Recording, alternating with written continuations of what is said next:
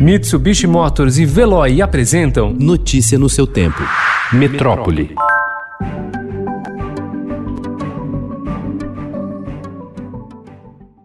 Após quatro meses de pandemia no país e sucessivas promessas do Ministério da Saúde de realizar testagem em massa para conter a Covid-19, o Brasil só atingiu 20% da capacidade de exames prevista para o período de pico. Além de distribuir menos testes do que o projetado, o governo federal também tem feito a entrega de kits incompletos, sem um dos reagentes essenciais para processar as amostras, segundo afirmam secretarias de saúde ao Estadão. O Ministério diz já ter iniciado a compra de 15 milhões de unidades do reagente em falta e culpa a escassez global de insumos.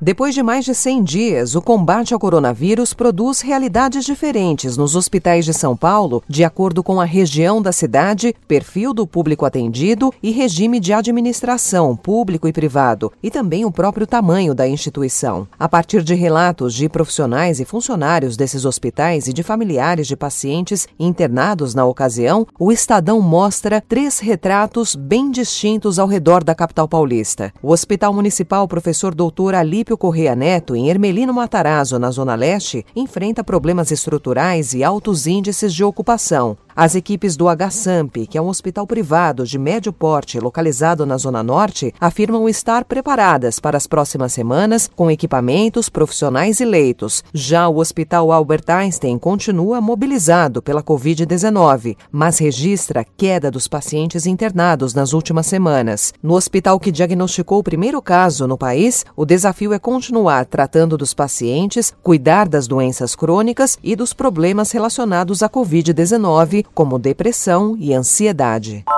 Depois de amargar vazios ao longo dos dias úteis, os clubes sociais de São Paulo ficaram mais cheios no primeiro fim de semana após a reabertura. Os dias de sol, com temperaturas perto dos 28 graus, e as medidas de prevenção contra o coronavírus deixaram as pistas de atletismo e as quadras de areia, únicas áreas liberadas, com mais sócios no sábado e domingo. Os números, no entanto, ainda estão bem distantes do início do ano, antes da pandemia e do limite permitido pela prefeitura.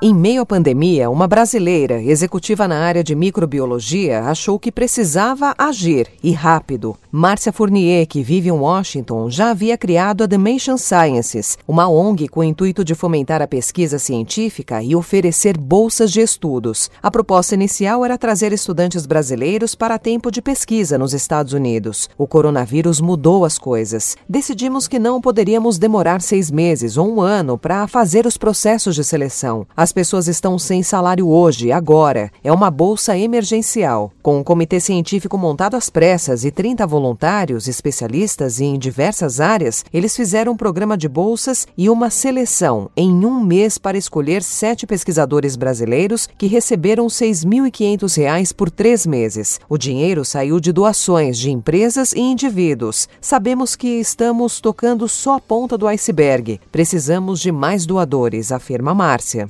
Notícia no seu tempo. Oferecimento Mitsubishi Motors. Apoio Veloy. Fique em casa. Passe sem filas com o Veloy depois.